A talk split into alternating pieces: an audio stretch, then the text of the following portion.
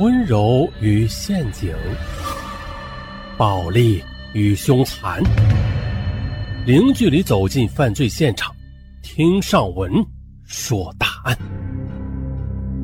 本节目由喜马拉雅独家播出。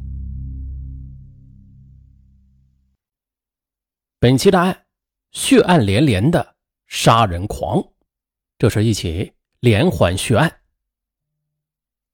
一九九二年一月十日二十二时，辽宁省昌图县聂喜春一家已经睡下了，但是聂喜春的爱人王淑玲还没睡着。就在这时啊，房门突然被人给拽开了，两个黑影闯进屋来。随着屋里的灯被拉亮，哎，他看到两个凶神恶煞一般的男人站在他面前。两个人一高一矮，其中大个子三十多岁。一头染过的卷发，两个眼睛的外眼角向外翻着，留着稀疏的八字胡。他的眼睛阴沉沉地扫视着屋里，而另一个小个子比大个子年纪略小一些，他站在稍后的地方，一双小眼睛也是时不时的眨着。他们手里各拿着一把尖刀。聂喜春呢，也被他们惊醒了。有钱吗？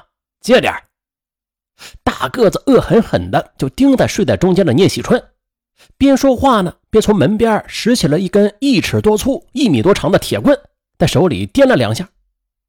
聂喜春回答：“没有钱。”大个子二话不说，抡起铁棍就重重的打到了聂喜春的头上。“哎，你们别打了，你们这是干什么呀？”汪淑玲使劲的使出了双臂，想去挡住铁棍。可随即，他的头上也重重的挨了一记铁棍，随即他也是一声不吭的就倒了下去。可接着，铁棍又一下子落在了头上，甩的屋顶和墙壁是一片猩红。接着，大个子的眼光又落在了聂喜春女儿的身上。这个不到二十岁的姑娘被眼前的事情吓呆了，见到大个子向她逼来，她连忙说：“你们别打了。”我给你们拿钱，然后赶紧从一个箱子里拿出了七八十块钱来给大个子。大个子接过钱，则一把就抓烂了他的背心扒掉了他的内裤，把他扔到床上，然后向小个子示意了一下。小个子见状，立刻就扑了上去。过了一会儿，小个子站了起来，大个子又接着扑到了姑娘身上。等大个子发泄完兽欲之后啊。两人就用砖头狠狠地打了受害者一家三口的头部，然后很快在黑暗中就消失了。第二天一大早，聂喜春女儿的朋友去他家找他时，这才发现满屋的血腥。聂喜春夫妇已经死亡，他的女儿尚存一息。遗憾的是，后来在医院里经抢救无效而死去。可是，仅仅案发第二天。这两个黑影又出现在了距离聂喜春家近二百公里的辽宁省抚顺市阜城区金成根家的门前。一阵急促的敲门声把金成根从睡梦中惊醒了，他感到奇怪：这么晚了，谁还会来敲门呢？可是不断的敲门声使他无暇考虑，披上衣服就来到门前询问：“呃，谁呀？公安局的警察。”金成根伸手打开了门，可没等他看清楚来人呢，这门呢一下子被撞开了，接着他头上重重的就挨了几下，一下子倒在地上不能动弹。金成根的妻子金凤书，她听到外屋的声音，刚要问怎么回事呢，屋里就冲进来两个人，用刀把他逼在被子中不能动了。大个子直接问有钱没有，金凤书担心丈夫，听到问话之后，她急忙说。啊有有，我给你们拿啊！然后拿了八十块钱，就递给了大个子。大个子接过钱，脸色突然出现一丝淫笑。小个子看见了，立刻就扑了上去，将这金凤书就摁到床上。金成根的儿子金学海见状，疯了似的就冲了上去。哎呀，小兔崽子！小个子见状，便抄起棒子，狠狠地打在了金学海的头上。金学海倒下了，接着二人又轮奸了金凤书，之后又将一家三口绑在床上，再然后用木棍猛击三人的头部，扬长而去。第二天上午，附近的乡邻们发现之后，赶紧将金家三口送往了医院。金凤书和儿子金学海脱离危险，但是金成根因为伤势过重，于二月十日死去了。又是仅仅过了一天，一月十二日。这两个人又来到了抚顺市清源县八家村。两个小时之后，抚顺市公安局就接到报警，说这八家村发生强奸、抢劫、杀人案。经现场勘查，发现村民曾宪才和他的母亲王玉荣刚刚死去。公安机关迅速行动，沿路啊去追捕凶手。可仅仅凌晨三时。一队民警在路过清源镇新村街买艺商店时，洞开的店门就引起了他们的怀疑。进到店内，他们才惊愕地发现，店主冷夫人浑身是血，靠坐在西墙上；他的妻子郭春燕则躺在炕上一大片血泊中，已经死去多时了。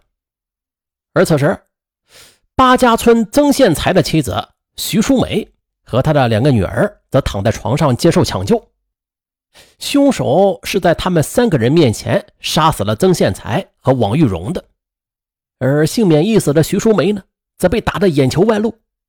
三个女儿中有两个被轮奸，剩下的一个没有被强奸的年仅十四岁的小女儿曾静，被凶手重击头部之后送到医院之后不久啊就死掉了。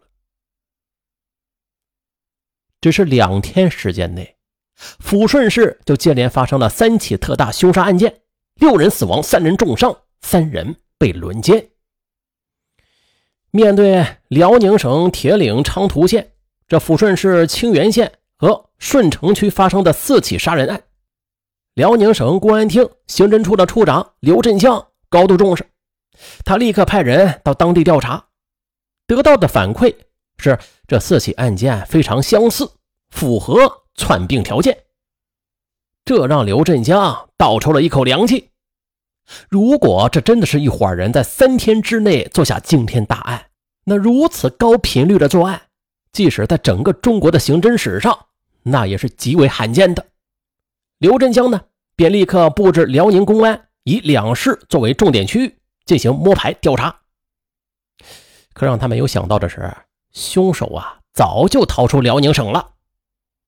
一月十三日二十二时三十分，吉林省吉林市物资公司工人王德，他正在屋里坐着呢。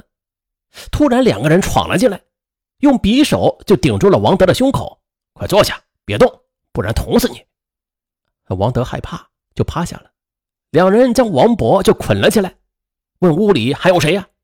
王德老实的回答说：“呃，锅炉工陈振喜还在。”他们二人呢？就冲进屋里，把陈振喜也给抓住，绑了起来，然后从王德和陈振喜身上抢到三百多块钱，骑了一辆自行车扬长而去。幸好啊，这一回没有出人命。